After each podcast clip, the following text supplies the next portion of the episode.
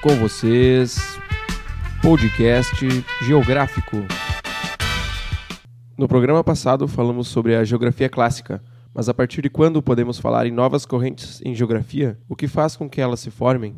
É, não, é, não existe uma data precisa, né, porque são movimentos de, de renovação científica que vêm se, se desenvolvendo é, gradativamente, mas a gente poderia colocar a década de 60 como uma década importante para esse rompimento.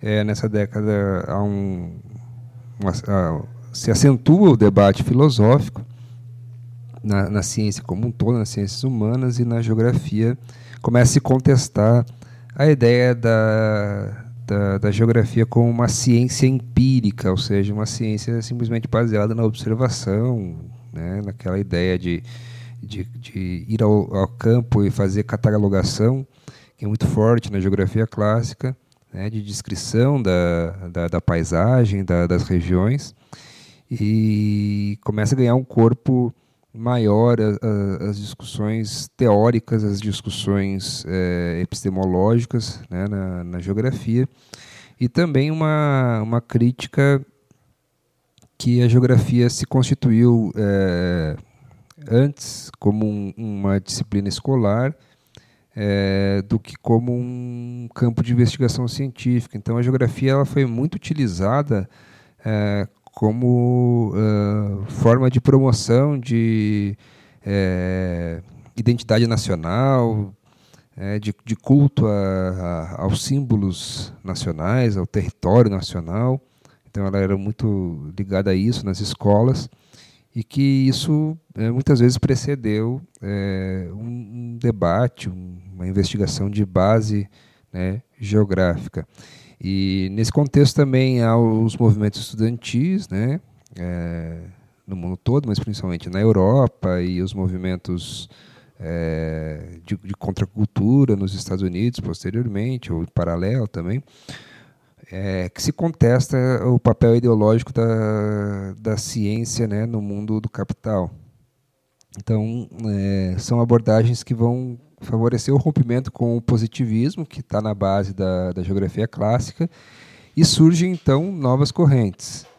É, as correntes da, da geografia é, ligadas ao neopositivismo, uma renovação desta abordagem é, positivista com uma nova roupagem, é, que se baseia na ideia da neutralidade científica e uh, correntes também ligadas a, a, a, outros, outras formas de pensamento, principalmente o pensamento crítico ligado ao, ao marxismo, chamada geografia crítica, que uh, também uh, gera uma certa polêmica para alguns geógrafos. Né? É, então, esses embates, principalmente, se dão a partir dessas duas correntes, mas há várias outras que surgem é, posteriormente, algumas até em paralelo. Como o neopositivismo aparece na ciência geográfica? Então, o neopositivismo, como eu falei, ele, ele, ele surge nesse movimento de renovação da, da geografia, né? É, e, e, surge numa corrente chamada Nova Geografia, é, ou New Geography, né, o nome em inglês, é, também chamada de geografia neopositivista, ou geografia teorética, ou geografia quantitativa, né? são todos os nomes para a mesma corrente. É, ela surge no contexto de, de que é, se, se, procura né, é, manter é, o ideal da, da, neutralidade científica, que aí a gente pode fazer uma discussão filosófica, é, é algo é, impossível né, de, de, de, ser atingido, mas enfim, é, essa, essa nova geografia, né, essa, essa corrente, ela procura a, a objetividade, a quantificação, a identificação de regras, né, de padrões, através de desenvolvimento de modelos, de sistemas. Então, é, se pensa o espaço a partir dessas, dessa perspectiva e uh, a geografia, a nova geografia, está muito ligada à ideia do planejamento, intervenção é, do, da, da, concepção né, do, do, do, espaço planejado, do espaço uh, ligado ao, a, a, órgãos governamentais, por exemplo, é, é, e, a, e, ao pensamento de que o, o espaço então é uma é, é um, um locus né, de intervenção é, não só do Estado, mas também do, do, do planejamento econômico, né, do, do capital.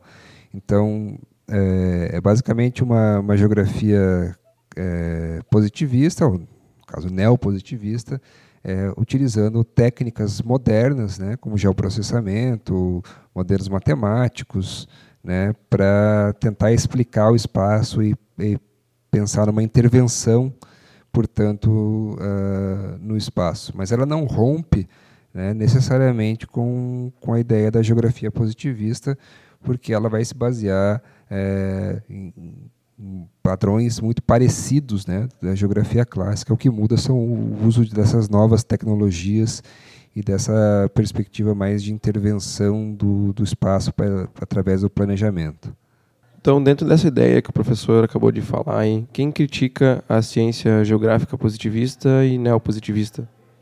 Então, são várias correntes, mas a gente pode apontar principalmente a geografia crítica. Né? A geografia crítica é uma corrente baseada no materialismo histórico dialético, né? na teoria do, do Karl Marx, e que vai analisar, na perspectiva da geografia, né, os modos de produção, as lutas de classe, é, as contradições no espaço, né, baseadas na, na, desigualdade, na exclusão, na exploração.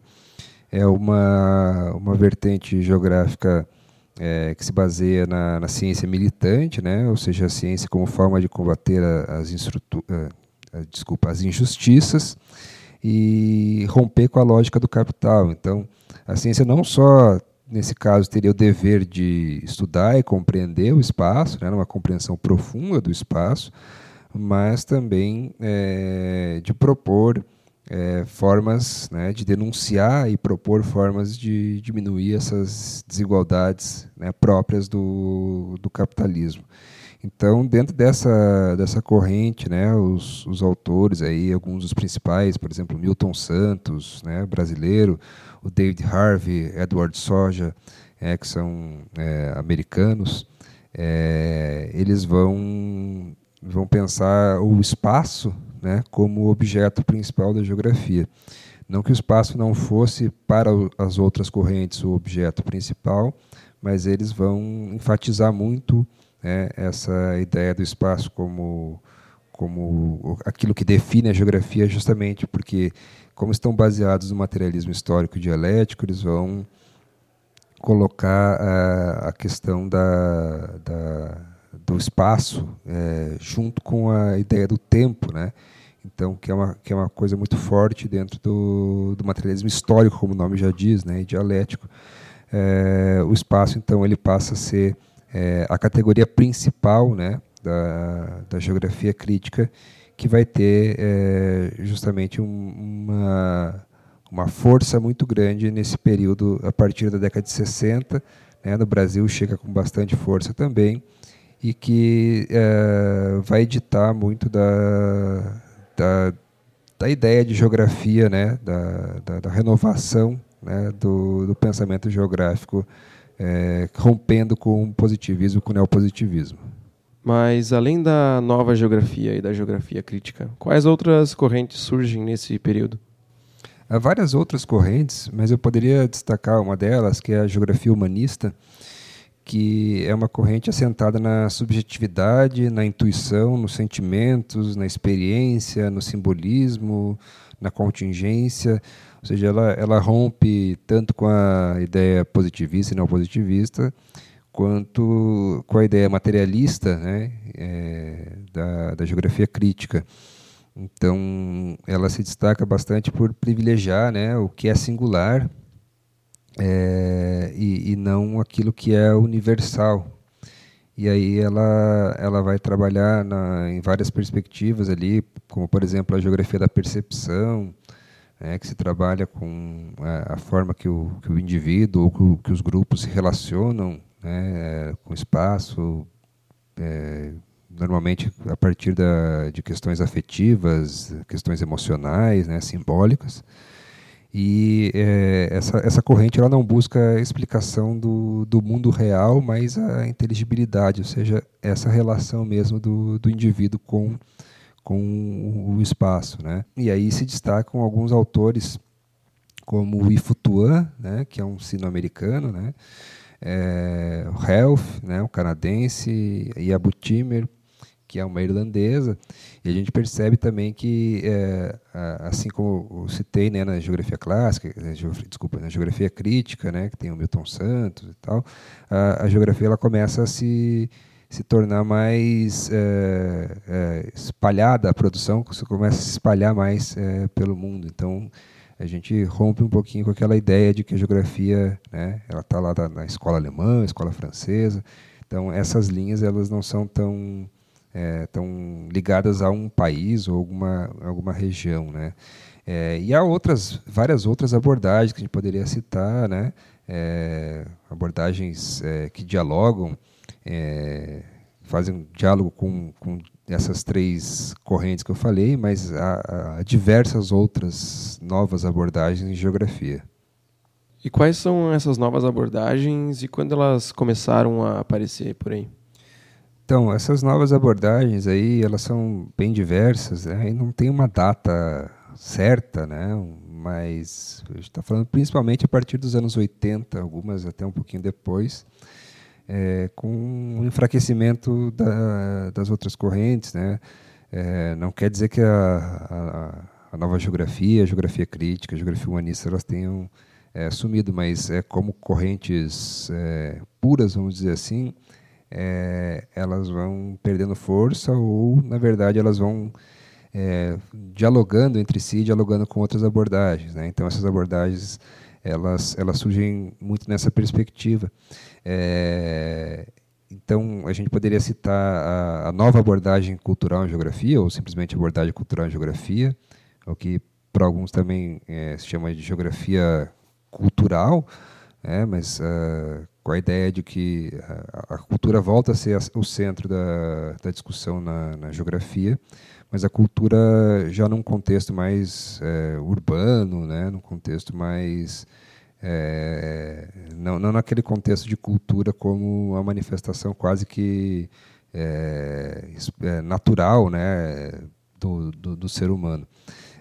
Temos também a geografia social, é, que vai é, trazer para a geografia o debate da, da, teoria social. Então, ela é fundamentalmente é, interdisciplinar, então vai, vai beber em, em autores da, das, das, ciências sociais, da, da, filosofia, né, e vai trazer esse debate é, da, da, preocupação espacial para essa leitura. Né. É, a geografia ambiental também é uma, uma dessas novas tendências, né? que ganha força a, a partir da discussão da, da crise ambiental, né? ela se baseia nessa ideia, e ela vai estudar as relações é, entre sociedade e, e, natureza, mas numa perspectiva bem diferente daquela da geografia é, clássica, que, que, tinha aquela divisão né, muito forte da geografia física, geografia humana. Então aqui a, a ideia é justamente pensar nessa, nessa interação né, do, do ser humano com o meio ambiente. Então, como é que isso é, se reflete em, em, diferentes escalas. E a gente tem também uh, as chamadas abordagens híbridas, né, que são abordagens que, que, que né, juntam, como eu falei, é, autores e ideias né, de diferentes linhas e que fazem, então, algo que é diferente da, daquilo que é a, a, a linha pura. Né? Então, essa é uma tendência muito forte na, na geografia atualmente, essas, essas abordagens híbridas. Né? Eh, fica difícil, às vezes, você é, rotular e classificar, né? Ah, isso aqui é dessa linha, isso aqui é da, da outra linha. Esse estudo da, da, das, das escolas, né, das correntes da geografia, ele, ele é importante para a gente entender a evolução do, do pensamento geográfico. Mas o, o, fundamental aqui não é a gente é, classificar, é rotular é, a, a, produção né, geográfica atual, por exemplo. Né? O importante aqui é a gente pensar na, nas possibilidades que, que a gente tem de é, produzir e, e, procurar e se apropriar desse, desse conhecimento geográfico. Né? Então, É, como eu falei, atualmente é, é, essas abordagens híbridas elas têm, têm ganhado força justamente nessa, nessa perspectiva. Aí.